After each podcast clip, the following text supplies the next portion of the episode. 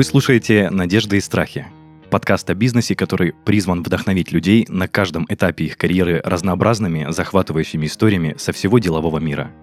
Меня зовут Денис Беседин, я бывший владелец франшизы маркетингового агентства, и каждый выпуск ко мне приходят предприниматели и рассказывают, что за история стоит за их бизнесом. А в гостях у меня сегодня Евгений Бурмакин, владелец и генеральный директор W Clinic. Жень, привет.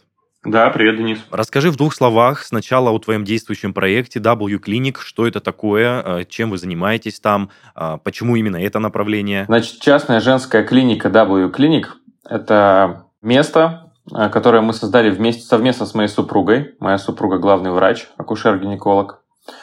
Я отвечаю за экономическую составляющую, да, и за маркетинговую составляющую этого пространства. Это место, где помогают женщинам. Мы собрали там лучших врачей, как я считаю, лучших, по версии меня, да и наших пациентов тоже.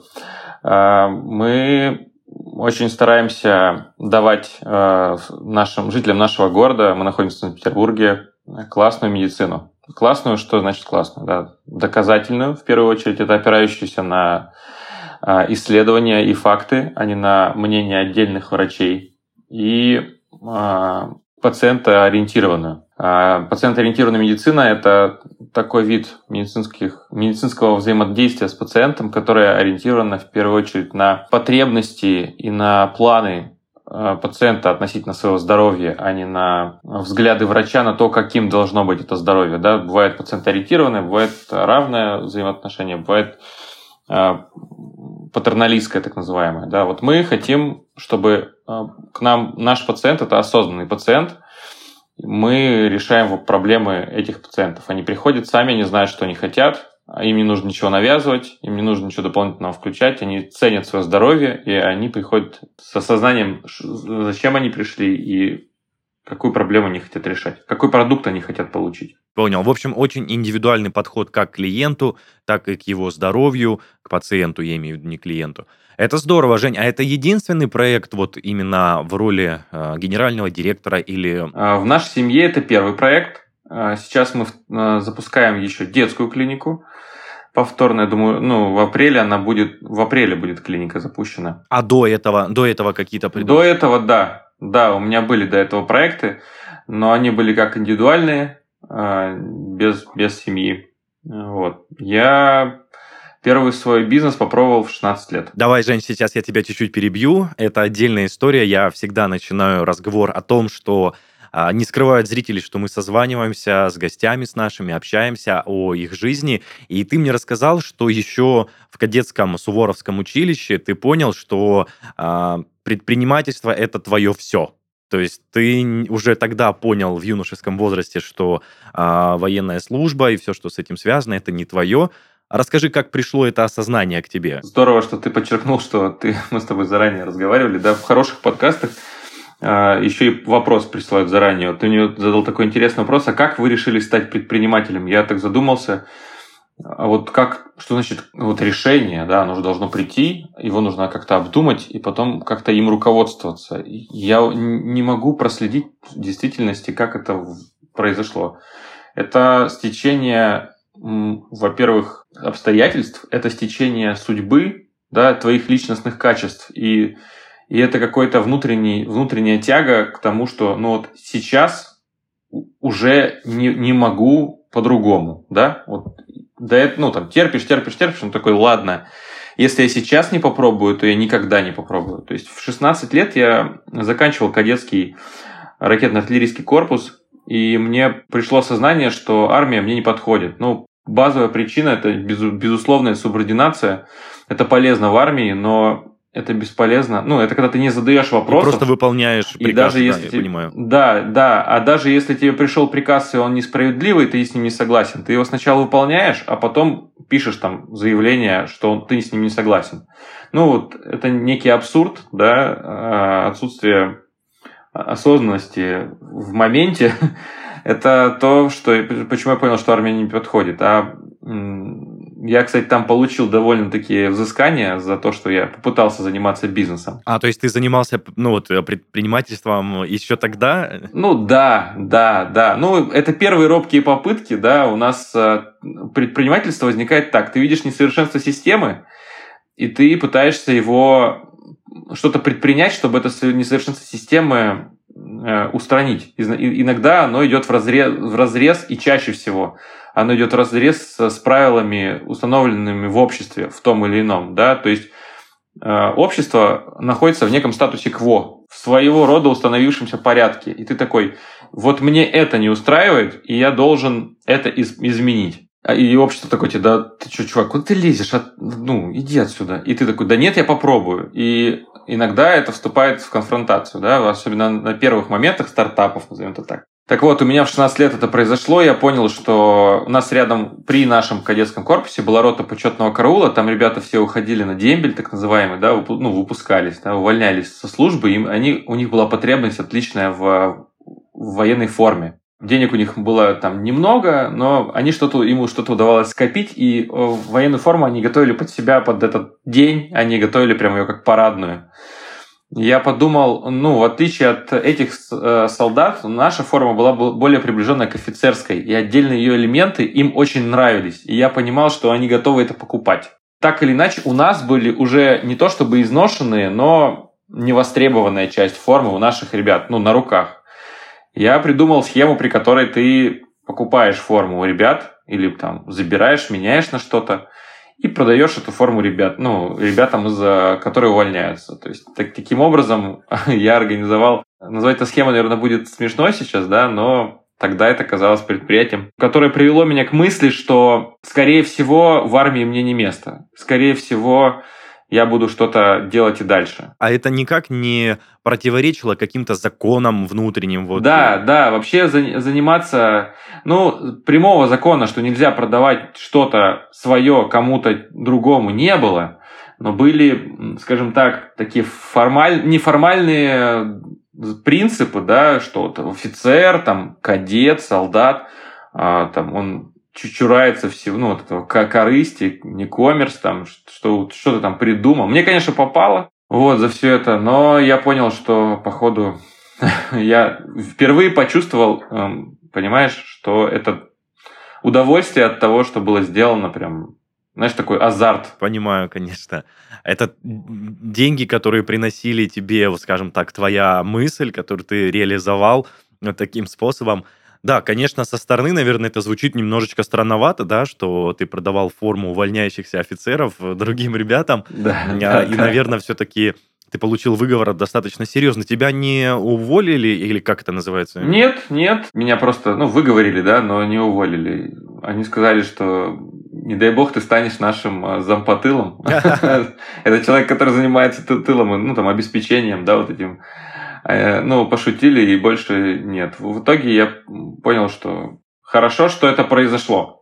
Потому что если бы этого не произошло, может быть, произошло что-то в другом месте, в другое время. А вот этот 16-летний возраст, ты после этого как-то пошел дальше учиться, дальше, может быть, работать? Э. Я пошел в, на Сахалине в, на факультет журналистики на год, поскольку я не поступил в Ярославский военный финансовый университет. Да, кстати, военный финансовый университет в Ярославле. Да, это были мои пла- планы после того, как я понял, что я хочу.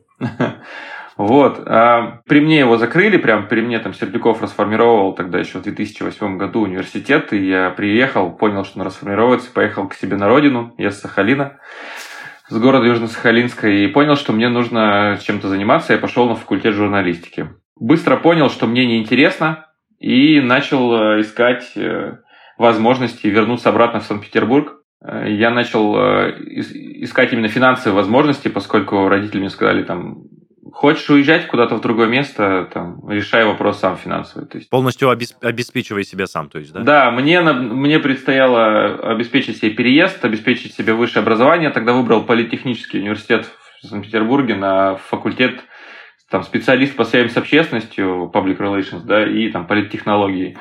И я подумал, что окей, я это сделаю. Я начал там писать статьи в журналы, в газеты, и мой дядя был э, довольно-таки взрослым уже состоявшимся диджеем на Сахалине, диджекеем, он открыл школу диджеев. Я сказал, я хочу у тебя поучиться и организовывать вечеринки. Жень, перебью, диджеев, то есть музыкальных э, сопроводителей? Да, да, музыкальных диджеев, да, которые стояли за, в клубах за стойками, компилировали музыку и организовывали вечеринки. Вот, я постоял месяц у него в школе за пультом, понял, что, что нужно делать, и начал организовывать вечеринки. Я учился в университете, я пошел в типографию, напечатал флайеров афиш, договорился с местным алкогольным, алкогольной сетью, что мне нужен, нужен алкоголь, который будет фри на входе. Вот, договорился с клубом, что самый некоммерческий день будет моим, и 50% от входа я получу. Тогда было платно. Вход был платный, это 2008 год. И я решил, что таким образом я наберу команду, там двух-трех человек диджеев, одного МС, и буду организовать вечеринки. Тогда были первые неплохие деньги в, в 17 лет уже, да, 16-17 лет, 2008-2009 год. Я раз в неделю организовал мероприятие, а, и выходило там 30-40 тысяч за день. То есть, таким образом я... Лично, лично тебе? Рублей. Лично моей маржи, да. Таким образом, за там, пару-тройку месяцев мне удалось накопить на, на год образования э, неплохой ноутбук, мобильный телефон и билет до Петербурга. Но звучит очень э, ободряюще, то есть ты своими силами. И я так понимаю, это все было в родном городе Южно-Сахалинске, как ты сказал. Да, это был Южно-Сахалинск, причем аппетит пришел со временем. Я начал приглашать там петербургских диджеев, иностранных диджеев в то же самое место за три месяца. И ребята соглашались, приезжали? Да, ребята соглашались, приезжали, естественно, там по букингу все, по, ну, по предоплате, но соглашались, конечно. Когда ты ведешь э, дела аккуратно, ответственно, ты быстро зарабатываешь репутацию, но очень быстро надоело, я оглянулся, там понял, что это хорошие деньги, там в 17 лет, там по 30-40, там до 50 тысяч в сутки, ну, там месячные зарплаты были так, такие, да, ты в сутки такие получаешь. И, ну, это кружит, кружит голову, да. Но ты понимаешь, что ты сейчас э, этого хочешь на перспективу пяти лет или ты, так, ну, ты, ты хочешь там стать простым менеджером в клубе, это весь твой потенциал, или ты хочешь чего-то большего? Вот это, мне кажется, одной из отличительных черты предпринимателя – неудовлетворенность чем-то. Да, то есть, когда я работал на дяде уже гораздо позже, да, я работал в, в IT-компании, там, работал в агентстве зарубежной недвижимости, у меня есть опыт в найме я понимал, что это всегда временная ситуация. То есть мне, мне нужно а, саккумулировать ресурсы, знания, навыки для того, что, ну, перед прыжком куда-то, куда я пока слабо представлял, но я постоянно искал эти возможности. Да? То есть ты, мысли, поэтому отвечать на вопрос, как вы стали, решили стать предпринимателем, да вот это постоянно зудящее чувство несовершенства и, и ситуации каких-то, и себе. То есть это не так, что ты сидишь там от скуки в кальянной и думаешь, блин, какую бы тему замутить, чтобы жить хорошо, или там, чтобы прям сотка капала в месяц, или две там, знаешь. Такого вот не было никогда. Была постоянно какая-то потребность, понимаешь, внутренняя там. В детстве там, давайте пересоберем компьютер, чтобы там а, продать его в новом корпусе подороже, персональный. Там, да? Тогда еще были большие такие ящики, гробы. Они сейчас есть, но тогда вот это было довольно популярно. Это такая внутренняя потребность, да, назовем это так. Угу. Слушай, окей, но тем не менее хочется послушать поподробнее твой путь, то, что э, когда ты решил, точнее, ты нас собирал нужную сумму для переезда в Санкт-Петербург, э, для поступления, ты в результате переехал туда? Да, кстати говоря, э, свяжем это с нынешней историей. Я приезжал не просто так, у меня был мотив, у меня была уже девушка. В 2008 году мы познакомились с моей супругой, а, знакомы вообще с 11 лет, но тогда мы познакомились именно как парень и девушка. Мы влюбились, мы год встречались на расстоянии, тогда было ICQ даже, да, мы по Аське общались по видеочату. И так получилось, что ну, она уже училась на третьем курсе медицинского университета. Она тебя старше, получается? Она старше меня на два года, да. Вот. Э, и это добавляло, скажем так, мотивации переехать. Конечно же, я переехал, мы начали жить вместе, я начал учиться. Параллельно я начал искать возможность, где мне поработать, но специ... ну, специалистом по связям с общественностью и маркетингу а, без опыта работы не брали нигде. И мне очень повезло, что мы там, активностью с одним моим другом занимались Российской ассоциацией по связям с общественностью. Это помогло искать нам стажировки. Я стажировался бесплатно в Ленэнерго, а, в пиар-департаменте, стажировался в маркетинговом агентстве Огилви, SPN Ogilvy, SPN Communications, одно из крупнейших маркетинговых агентств в мире. Мы организовывали э, мероприятия, мы организовали премии, там, Baltic PR Weekend, мы организовывали Политпро PR, это конференция там, молодежная по связям с общественностью. То есть тогда я занимался именно накоплением опыта, я понимал, что предпринимательство без навыков, скиллов и связей в новом городе, ну, это авантюра, да, и хотел понять, то есть мне тогда очень нравились э, коммуникации, маркетинговые коммуникации, да, мы не говорим про абстракцию в маркетинге, мы говорим о прикладном маркетинге. Вот. А, и а, так получилось, что на втором курсе, после первого курса, в самом начале второго курса, в сентябре я пошел на первую свою работу по найму. Мне платили 20 тысяч рублей, меня взяли с штатным пиар-специалистом в агентство элитной зарубежной недвижимости. А ты тогда учился очно? То есть ты посещал занятия? Очно, да, очно. Я сейчас расскажу, да. Я пост... На втором курсе я понял, что мне мало того образования, которое я получаю, поскольку российское образование Э, в маркетинге довольно теоретизировано, и ты к теории без практики быстро теряешь интерес. У меня такая история была всегда. Я вижу, что потеря, ну, перестает нравиться, значит, понимаю, что что-то не во мне плохое, а что-то в том, что на чем я сфокусирован, что-то не так. Я это понял, я быстро пошел на стажировки, да, иногда вместо там занятий. А, и быстро собрал там круг людей, которые заинтересованы были в молодом, голодном и с горящими глазами специалисте, да, это вот кстати, для людей, которые ищут свою работу, ну, главные потребности в тебе, как в рабочих руках, это твоя мотивация на результат, а не компетенция твоя сейчас, и навыки или опыт, тем более, в нынешнее время. Вот э, тогда мне удалось найти людей, которые там, поверили в студента первого курса и взяли его на работу по маркетингу. Тогда я отвечал за самый широкий спектр от поискового продвижения, закупки ссылок, тогда еще ссылки закупали на, для продвижения сайтов в поиске, контекстной рекламы, организация пресс-туров, в, туров для клиентов, для а, ну, на Кипр и в Португалию для просмотра недвижимости, да, и организация там, наполнения сайта, создания сайта, его продвижения участие в выставках и так далее. Знаешь, когда ты один специалист, который за, за, за рекламу отвечает в маленьком предприятии, ты отвечаешь за все. Вот за, от визиток до похорон, понимаешь?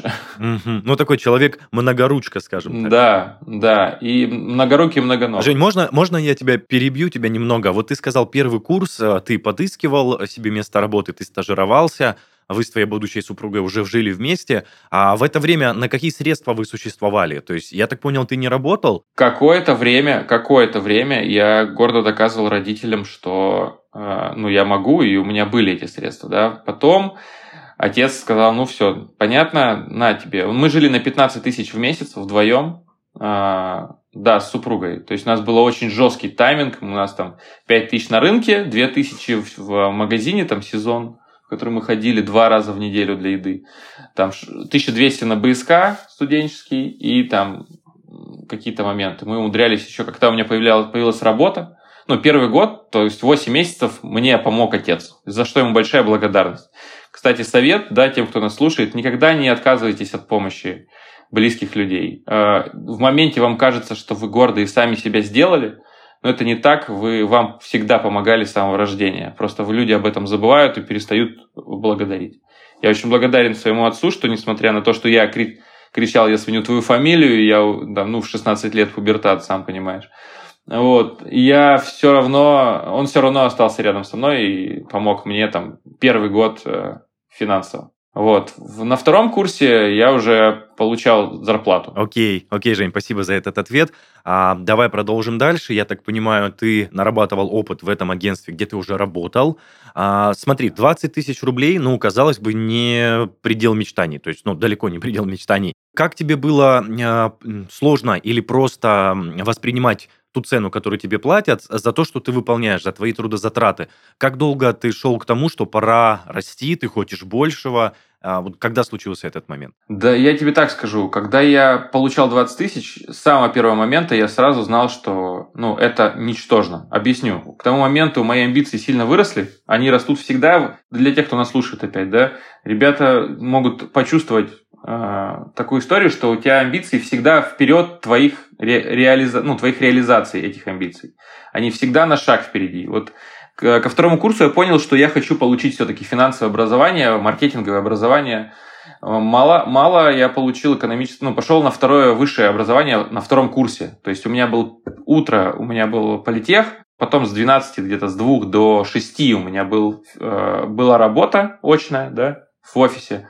И с 6 до 9, там с 6.30 у меня была вечерняя форма обучения в Финеке на финансы и кредит. Я пошел опять-таки за деньги, образование было платное. Я понял это, что, что мне мало в маркетинге в математике. Да, в, в, том, в том университете, в первом университете было мало математики. А маркетинг, особо, особенно интернет-маркетинг, это математика. И экономика, эконометрика, теория вероятности, математическая статистика – это все, зачем я пришел в Финек. И э, Финек на тот момент был не самым лучшим вузом экономическим, но я точно знал, что если ты платишь за образование, ты будешь его, ну, сам, ты будешь его ценить и получишь. Вот эти амбиции, они уже с сентября 2010 года, они уже, когда я получил первую заработную плату, они во мне кричали, что ты только что 50 за год, за полгода заплатил за образование, и вот ты получил 20. Вероятно, ты должен стоить дороже, но рынок тебя оценивает вот так. Что делать дальше, чтобы рынок перед, переоценил, пересмотрел свое мнение относительно тебя, как себя, то есть какие навыки тебе нужно качать. Вот я всегда исхожу из пользы. И чем раньше у людей, э, знаешь, падает корона относительно самовосприятия, и чем раньше человек трезво начинает себя оценивать, что вот если я сейчас получаю 20, значит 20 справедливая цена для меня. Значит, чего-то во мне не хватает, и это не обязательно компетенция. Да, это может быть навык позиционирования, это может быть навык и коммуникации, это может быть самопрезентации, ну, soft skill так называемый, да. Вот рынок тебя восток оценил, это справедливо. И если ты принимаешь это, то это первая точка к ощущению «я, я чудак», которому на букву «М», да, которому нужно вырасти над собой, чтобы это точка роста для меня. И в целом я понимал, что это временно, что мне нужно получить просто опыт, делая что-то постоянно. Да, вот эта работа и была для меня ну, моим полем для обучения. И, собственно, мотиватором, наверное. Еще и за деньги, да. Это было классно, когда тебе вообще что-то дают делать в твои там 18-19 лет, а тут еще и за деньги, ну, я, в принципе, не торговался, да. Никогда ты не думал, вот во время того, как ты переехал уже в Санкт-Петербург, а, вернуться к организации мероприятий, то есть к тому твоему первому началу, где было 50 тысяч в сутки, ты говорил, вот... А... А, нет, нет, мыслей таких не возникало, объясню почему. Эта работа требует определенного уровня, э, образа жизни. Ночного. Угу. Ночного, да, и я понимаю, что ты можешь долго зарабатывать э, когда как-то раз в жизни, да, вот я работал еще в 14 лет, мы делали утепление для домов с друзьями на стройку пошли, и я прихожу, отцу говорю, отец, я получил 40 тысяч, а тогда это был космос. И отец сказал, ты получил это ручным трудом. И он говорит, и я говорю, ну и что, это же круто, я вообще могу не учиться. Там, он говорит, ну, ручной труд – это планка, которую ты никогда не перейдешь. У тебя всего 12 часов в сутках, там, да, в световом дне 12 часов, и ты максимум. Ты, ты вряд ли когда-то переступишь через эти 40 тысяч, каким бы ты квалифицированным специалистом не был. А если ты хоть, ну, то есть э, у физики есть предел, и он очень близко, а у мысли пределов нет. И когда я это все спустя там пару лет подумал, про, в себе эту мысль покрутил и понял, что ну, ручной труд, и уж тем более труд с ограниченным каким-то образом жизни, ну, ночным, да, в частности, мне не подходит. Я понял, что мне нужно работать головой, а не руками. Поэтому мысли вернуться к этому образу жизни, она, ну, и к этой работе, пускай даже более прибыльной, их не возникало. Супер. Спасибо, Жень, тоже за развернутый ответ. Давай продолжим дальше про твой дальнейший путь э, становления тебя как э, квалифицированного специалиста. Мне, мне пригласили в IT-компанию. Так получилось, что на одном из мероприятий, на одним из выставок, я получил приглашение устроиться в, в одну неплохую IT-компанию в Санкт-Петербурге. Я пошел туда на хорошую должность, с хорошей заработной платой. По специальности своей? Да, по специальности. А, специалист по связям с общественностью и рекламе, опять-таки отвечая за интернет-маркетинг. Вот, я достаточно неплохо вырос а, за, там, за год, за два, и понял, что прям отлично. Это была прям очень крутая школа. А, Святослав Вальдемарович Вильде, человек-владелец этого Автотранс.Инфо, это стартап, которому 21 год. чтобы ты понимал, с миллиардным оборотом. Это биржа грузов и биржа транспорта, онлайн-биржа. До сих пор существует, а Он да, до сих пор понимаю? существует, да. Это человек, который в 96 году понял, в 95-м, что интернет – это будущее. И до, когда вы даже с тобой не знали, что такое слово «стартап», не, не было ни одной социальной сети, этот человек уже передавал а, через а, моб... телефонный проводной интернет между... Это было Rate Info у него первое предприятие. Он передавал данные о курсе валют в обменниках через телефонную линию. И это было так, типа, раньше не было. Знаешь, ты сейчас заходишь на банкиру и смотришь вот э, показатели, в каких обменниках есть какая валюта. Тогда этого не было. И люди, цены на валюту в разных обменниках, они отличались. Это просто супер вдохновляющая для меня история, когда я вижу, что человек пошел против тренда, против рынка и сделал, ну, сот, э, то есть маржа от этих предприятий сейчас это сотни миллионов рублей в месяц. Поэтому э, чистая прибыль, да. Поэтому я пошел, я вдохновился, во-первых, лидером персоналей, во-вторых, я вдохновился культурой, потому что э, ни для кого не секрет, что культура в, в IT-отрасли, она на 2-3 года всегда э, при, ну, всегда впереди. Да, это вот если ты хочешь посмотреть, что в Америке будет, э, что будет в России через 2 года, посмотри на Америку. Там через 3 года, там через 5 лет, да. Я сейчас очень много при, применяю в нашей нише того, что я получил там, причем с пользой, это до сих пор не применено. 8 лет, как я там не работаю уже, а до сих пор применяю, и люди удивляются, почему это не было сделано раньше. Слушай, Жень, а, забегая вперед, забегая вперед, ты проработав в этой компании, решил открывать что-то свое, или ты дальше продолжил? Я, работая в этой компании, уже пробовал открывать что-то свое. Поначалу это был шиномонтаж. А, объясню, почему. Я, ну, я открыл первый шиномонтаж свой там в 20, в 21. У меня появился ребенок. Я понял, что я хочу, очень сильно хочу свое дело. Вот просто тогда был тренд, мода, и на все, там, не работай на папу. Еще не началась мода дауншифтинга, но уже началась мода там, зарабатывать, сделать себя сам. А, возможно, отчасти по моде, возможно, отчасти по потребности. Я понял, что мне недостаточно денег, у меня появился ребенок, и еще у меня была усталость от офиса. И я понял, что шиномонтажи мало чем отличаются друг от друга. Это довольно простой способ. Я, ну, это довольно простой бизнес с технологической точки зрения, как мне казалось. Но я решил привнести в него э, именно маркетинговую составляющую, которой я руководствовался в IT-компании. Я решил сделать сайт э, хороший, я решил сделать э, группу, ну, хороший маркетинг ВКонтакте, я решил сделать агрессивную рекламу, агрессивную ценовую политику. Тоже забегая вперед, Жень, ты тогда имел какие-то ожидания, когда только все это формировал, что вот сейчас я все запущу, и как это бабахнет, как это принесет себе, тебе золотые горы? Слушай, нет. Я, это было ощущение как пробе пера, знаешь. Когда ты работаешь в офисе, тебе очень хочется там, ну, отдохнуть. И я понял, что смена обстановки – это лучший способ отдохнуть. Я подумал, что, ну, я тогда любил автомобили, мне очень нравились, там, у меня появился первый автомобиль, я очень, мне очень нравилось э, там, копаться в нем. И я понял, что вот, ну, заниматься любимым делом с пользой, я открыл сезонный шиномонтаж. Ни для кого не секрет, что осенью и зимой, э, там и весной, да, шиномонтажник купается в деньгах, как Скрудж Макдак, там все это знают. Вот, и я подумал, что да, а что не попробовать? Ну, я попытаюсь там нанимать людей, я поучусь, попробую на, знаешь, как в луже покупаться, прежде чем в бассейн пойти. И в бассейн, ну, прежде чем в море, там, вот у меня была всегда такая история, что я никогда ну, не, буду двумя руками, двумя ногами прыгать там в глубокую яму, не зная, с чем. У меня всегда есть осознание, что у меня есть дети, у меня есть семья, у меня есть риски, мне есть что терять, и я не буду э, впускаться в авантюру я понял, что хочу попробовать что-то свое. Начал пробовать. Не было перспектив, там, что я открою франшизу шиномонтажа.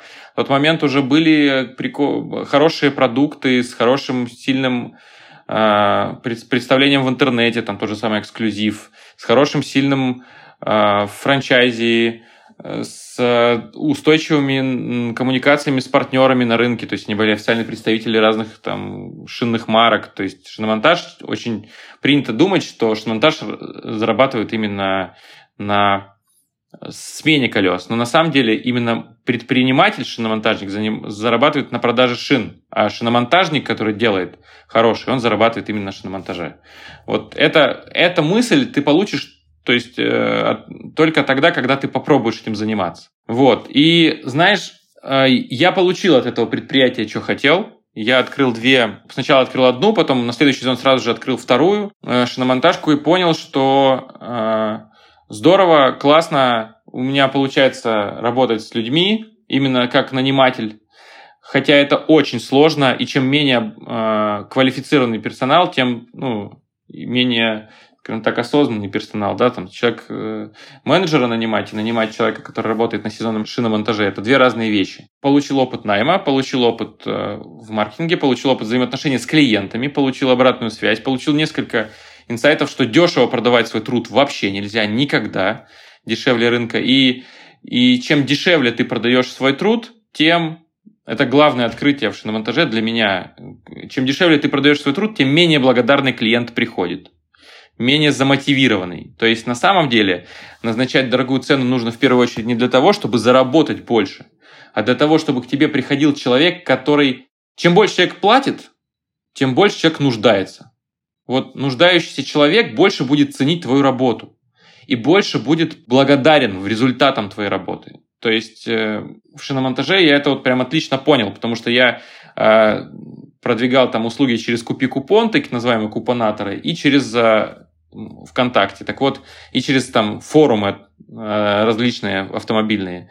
И мне настолько разный клиент приходит с разных каналов, что ты просто удивляешься, да, что один тебя ходит, поносит за свои 600 рублей, а один за 2000 молча берет отдает. Вот э, тогда, ну, в, в 21 год это просто супер открытие. И я понял, что сегменты аудитории, они прям... Это очень нужно понимать до того, как ты создаешь продукт. Сейчас для многих очевидно, что ты должен знать своего клиента, ты должен э, формировать продукт таким образом, чтобы своему, твоему клиенту было максимально комфортно. Но сейчас, зная тот опыт и прочувствовав его полностью, я знаю, что более того, не просто нужно для своего клиента делать удобным, а нужно для того клиента, который тебе не подходит, делать его неудобным, чтобы он даже не подходил к твоему продукту, не оставлял тебе негативные отзывы, не, ну, то есть обходил тебя мимо. И это польза. Мало кто это понимает, но э, мне кажется, что те, кто понял, да, это на своем опыте, уже ну, будут со мной согласны и уже не забудут про эту историю, да. Женя, если не секрет, первый вопрос. Шиномонтажка тоже, скажем так, э, бизнес, в который нужно вложиться. Первоначальный капитал откуда ты взял? Заработная плата. Заработная плата. Разовый, разовый левак, то есть я организовал там мероприятия для предвыборной кампании, поскольку у меня уже был определенный скилл по связям с общественностью в муниципалитетах. Мне приходили определенные деньги, вот, и я зарабатывал, да. Плюс заработная плата была достаточно неплохой, порядка 100 тысяч рублей на 2014-2012 год. Это были хорошие деньги. Да, это ну, да, и сейчас неплохие деньги, скажем так, а тогда еще и ого-го. То есть ты просто взял, вложился, попробовал и... Да, я умею экономить. Спасибо прабабушке она научила. Слушай, а принес ли а, шиномонтажный бизнес тех доходов, которые ты планировал? Или это вот, как ты сказал, больше было учение, обучение? Это были полевые учения, но и доходы он тоже принес. 30 тысяч рублей в день в сезон это прям хорошие деньги для первого пробы пера. Это чистые или это оборот? Чистые, чистые, да. 30 тысяч в день это было нормально. С одной шиномонтажки. Э, единственное, что я понял, что оборудование очень быстро изнашивается, люди достаточно ненадежны, стабильный сервис давать не получится, и мне быстро перестал нравиться этот сервис, потому что очень много человеческого фактора, этот продукт. Понимаешь, э, я готов, ну, то есть для того, чтобы сервис держать на высоком уровне, а предприниматель, согласись, чистолюбивый человек, тебе хочется чтобы узнал, ну, там, встречая тебя люди, не говорили, вау, у тебя классный продукт, понимаешь? Я понял, что я не всегда могу нести ответственность за то, что я делал, за то, что делают мои, мои работники. Неприятные вопросы рано или поздно будут приходить. А сейчас же мир построен из большого количества маленьких комьюнити.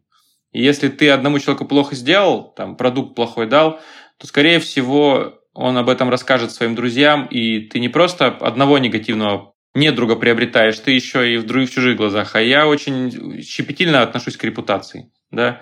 Я понял, что шиномонтаж э, – это услуга, в которой всегда будут возникать проблемы. Именно тут можно отвечать, почему моя ниша сейчас это медицина. Во-первых, э, потому что моя супруга врач.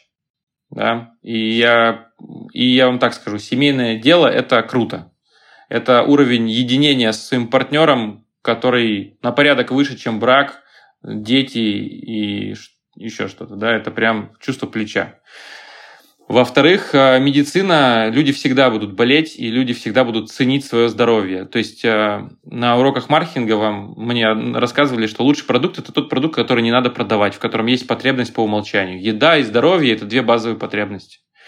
В-третьих, э, в обществе с достаточно низкой покупательной способностью не будет предметом роск... ну, медицина всегда будет некоторым предметом роскоши, да. А, из-за этого люди будут готовы платить. Таких вещей в нашей стране мало, за что большинство людей готовы платить. Люди всегда будут э, там, там три, у каждого человека есть три основные цели, да, там жениться, там родить ребенка, умереть, ну, там, и хорошо умереть, да, там похороны. Как бы это грустно не звучало, да, но у, большин, ну, у подавляющего большинства россиян, да, назовем это так. На, это люди там берут кредиты, значит, это не для того, что не в том смысле, что, знаешь, вот, кредиты берите. Нет, это в том смысле, что люди ценят эти этапы своей жизни, и здоровье здесь э, стоит в этом списке приоритетов. Когда у тебя мало денег, у тебя и приоритетов мало, на которые ты можешь себе позволить. И здоровье в этом числе. Я понял, что это коммерческая подоплека. Да? Заниматься при, ну, бизнесом и давать качественный продукт в этом сегменте имеет смысл. Потому что э, какого бы ты качественный продукт не давал системе шиномонтажа, человек всегда будет ориентироваться на цену. А в, в медицине человек на цену ориентируется во вторую очередь. Вот тут мне четко открылось значит, э, видение, да, если так можно назвать, что нужно именно этим заниматься. Третий фактор был ковид, и э, это, ну, то есть медицина единственный бизнес был, который не работал на, э, ну, который работал, был открыт. То есть никаких ограничений у нас не было, не ковид, ну, ковидных. То есть медицина, она по умолчанию с ограничениями, с достаточно высоким уровнем стерилиза... ну, стерилизации помещений и требования к санитарно-эпидемиологическим нормам высокие. Поэтому при ковиде частные клиники не закрывали. Женя, есть вопрос. А, я так понимаю, мы подходим плавно к тому, что вы решаете с супругой открыть ту самую клинику. Да, решение пришло с нескольких сторон. Первое, я уже на тот момент два года не работал на своей работе. А, я занимался а, налоговой оптимизации в предпринимательстве. Я не буду разжевывать, что это. Я думаю, все все прекрасно понимают. А, маркетинговое и с образования и экономическое помогло мне найти эту, эту точку ниши, но это, скажем так, а, на тот момент это было хорошим способом заработать нормальные деньги. И два года, 21 год, это год, когда год, ну, там, за несколько лет до этого появился 115 федеральный закон. Это стало опасно и невыгодно работать в таком бизнесе, даже с очень хорошими, чистыми, белыми схемами. Такой маленький тебе инсайт. я, на, я понял, что мне неинтересно, у меня к тому моменту уже был построен частный дом. Я понял, что мне нужен хороший продукт, мне нужно реализоваться не только как в финансовом плане, мне, я хочу дело, которое будет э, приносить мне что-то что большее, нежели деньги.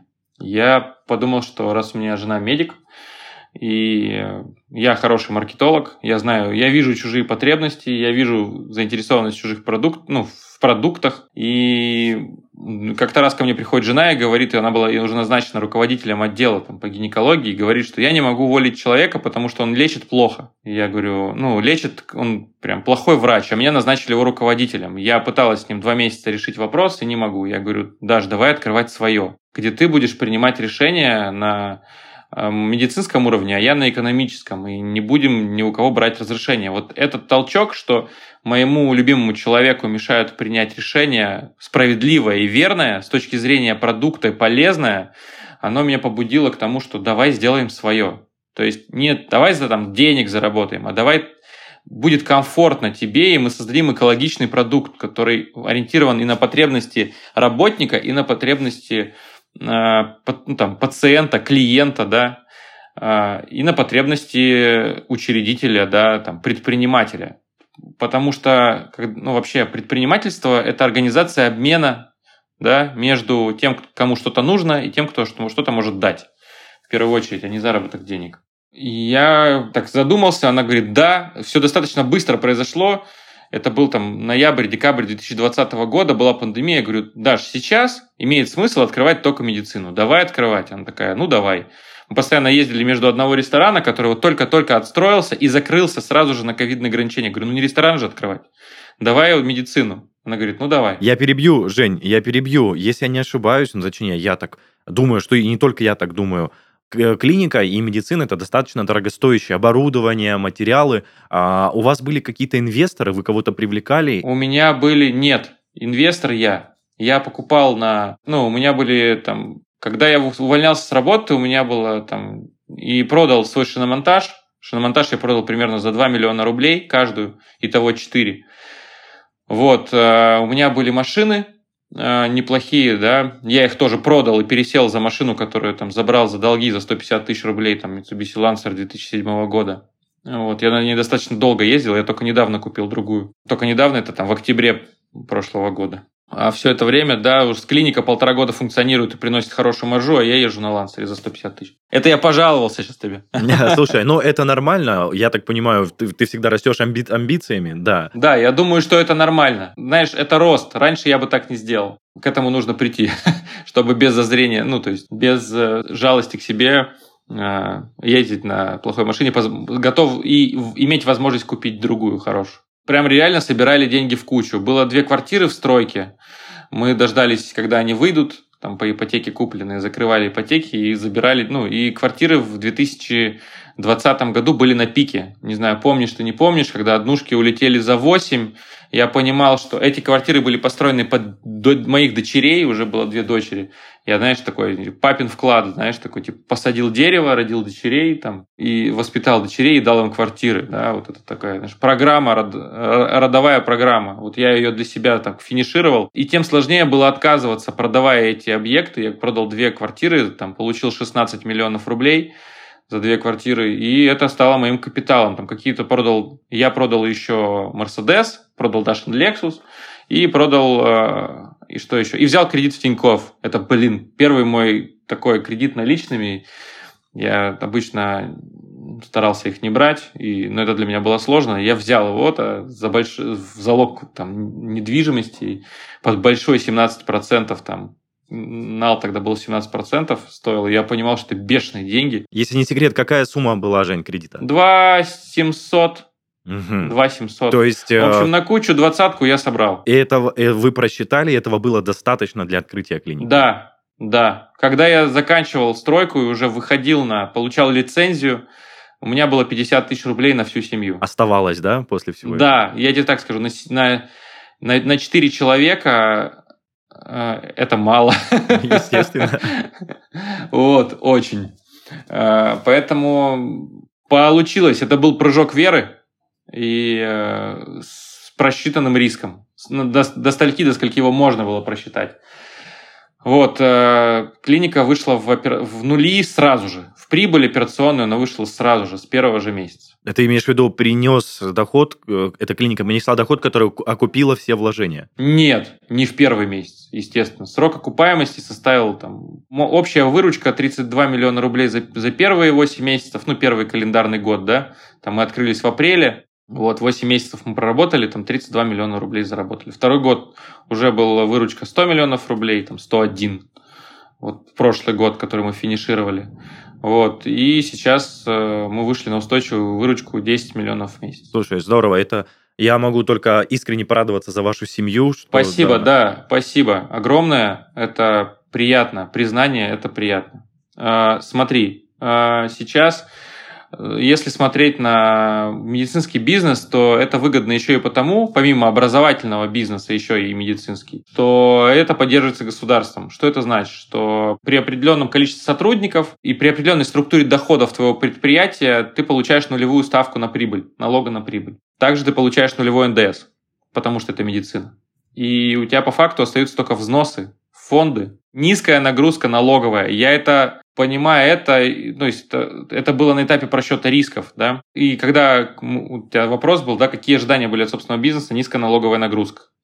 И у меня есть такое направление, то ли философия, да, то ли экономика, даже не понять уже, либертарианство. Вот я люблю э, добродетель эгоизма, это мое разумного эгоизма, да, это моя Библия. Я хочу, ну, я против налогов, я считаю, что, особенно, которые удерживаются таким способом, который они удерживаются в нашей стране, не когда ты их платишь сам, как в Германии, знаешь, заполняешь там таблички, пишешь, там взносишь, и чувствуешь, что ты нереально вносишь вклад в общественные какие-то проблемы, решаешь, дороги строишь, либо коммуникация. А когда у тебя удерживают это, у нас налоговая нагрузка на предприятие в районе 50-60% сейчас, ни для кого это не секрет, да, для на физлиц такая же, просто, ну, ну, просто через другие там скрытые платежи. Поэтому я изначально не готов был делиться с государством своими деньгами, которые я даже как, как оборотно зарабатываю. Да? Вот, поэтому медицина стала моей нишей, да, в которой я почувствовал, что я нужен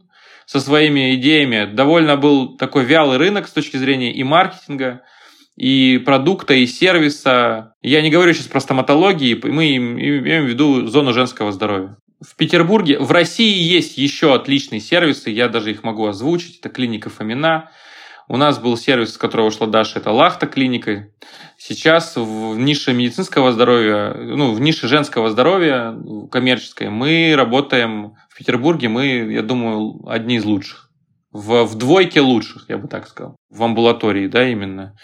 Вот, э, да, я считаю, что э, два эти года нашей работы, почти два года, в апреле будет, два показали, что на нас уже начали ориентироваться люди, на наш маркетинг начали ориентироваться, на образ нашей коммуникации, на наш э, подход к формированию продукта, а он заключается в том, например, что мы не принимаем по ДМС вообще. То есть добровольное медицинское страхование мы не работаем принципиально. Потому что, хотя это хороший поток для клиник, но это плохой продукт, это дискредитировавшаяся система, которая э, не принесет э, прибыли и пользы пациенту в, дорого, ну, в перспективе, да. Слушай, это очень, да, здоровская мысль, Жень. Я, ну, просто не задумался. Это философский вопрос, на самом деле, не только... Э, возможно, это кто-то назовет меня глупым, да, но предприниматель, он еще и философ. Нельзя считать предприниматель, предприниматель и бизнесмен, это, да, давай разберемся с понятийным аппаратом. Предприниматель и бизнесмен – это две разные вещи. Бизнесмен не должен оперировать философией, не должен оперировать продуктом, не должен оперировать пользой, он должен оперировать цифрами, сухими э, фактами, эффективностью коммерческой, да, а предприниматель, он должен оперировать философскими пользой, ценностью, вкладом твоим персональным, вкладом твоего сотрудника, психологическими мотивами. Предпринимательство в России оно сложно тем, что предприниматель должен быть и бизнесменом. То есть ты как бы на двух стульях сидишь. В Америке проще. Ты сказал, у меня есть идея, я хочу ее оттестировать, тебе дают финансирование, не знаю, где, где там дают, а венчурные инвестиции, либо прямые инвестиции, да, какие-то, либо там какие ну, я уж не знаю, какие есть еще там, да, но тебе дают это, и ты пробуешь, у тебя не получается, все окей, ты банкротишься, идешь дальше. Здесь такого не получится, да, в России все и проще, и сложнее одновременно. Поэтому тут ты отвечаешь головой. Я решил, что уж раз отвечать так своей головой, своей семьей, поэтому я привлекал только свой свое финансирование. Ну, банк там, да, залоговое финансирование тоже как бы мне тогда подошло. Но это была безвыходная ситуация. Я бы кредиту не обращался. Но друзей я точно занимать не собирался. Понял, Женя. Слушай, э, мы так плавно подходим к завершению всей этой истории, и, в принципе, и время у нас заканчивается. Я всегда спрашиваю, Жень, я не предупреждал тебя об этом до записи, забыл, честно говоря.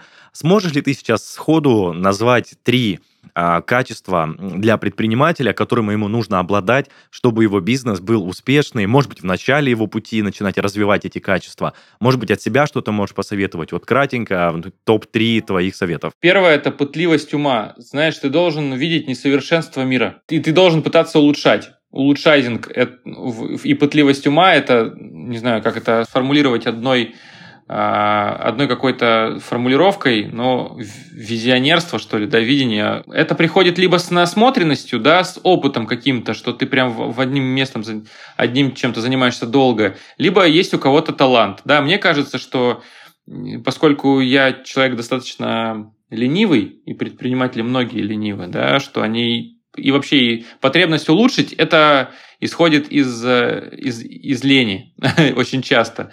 Когда ты не, не любишь делать что-то сложно и пытаешься сделать это проще и удобней. Второе качество – это уверенность э, в своих силах. Не, не путать с самоуверенностью, да, это пытаться, э, уверенность в своих силах, вера в себя – это навык, который нужно натренировать. Это навык, который нужно тренировать маленькими шагами. Это то, что ты должен тренировать по чуть-чуть, возможно, даже изначально не в предпринимательстве, просто в работе на кого-то, в работе, в решении каких-то задач простых, даже математических, да, попытаться достичь успеха, почувствовать, значит, чувство успеха. Это э, такой короткий момент триумфа в твоей жизни, неважно, где ты их испытываешь, в спорте, на свадьбе или там в том, что ты покупаешь родителям то, что давно хотел им купить. Неважно, не, не важно, там в музыке, в, в дружбе, в чем угодно. Вот попытайся зафиксировать, почувствовать э, чувства, которые ты испытываешь в эти моменты. Это та мотивация, которую ты будешь получать, когда у тебя будет что-то буксовать, когда у тебя будет отсутствовать энергия. Это то, что будет тобой толкать. То есть ты будешь возвращаться мысленно к прошлому, и по ним, ну, у тебя будет позитивный опыт, который будет твоим двигателем в результате. Это второе, да, э, вот второе качество. И третье, и третье сейчас это коммуникация, ребят. Коммуникация с людьми э, определяет сейчас в наше время успех процентов на 30-40. Финансирование, э, командообразование, коммуникация с клиентами – это все про soft skill. Без него сейчас некуда. Да, у тебя должен, должен быть опыт, должна быть компетенция. Она у тебя выработается, ну, это по умолчанию, да, это у, даже не у предпринимателя должно быть. То есть, ну, видение продукта, да, формулируем кратко, видение продукта, э, чувство, ну, опыт триумфа и навыки коммуникации. Мне кажется, это три э, э, кита, на которых держится именно предприниматель, да, про компетенцию, hard skill не буду говорить, это все по умолчанию. Окей, Жень, спасибо большое за эти ценные советы. Я всегда надеюсь, что э, предприниматели или люди, которые хотят ими стать, э, всегда берут себе на заметку советы от наших гостей. А, ну а что ж, друзья, я думаю, мы можем завершать.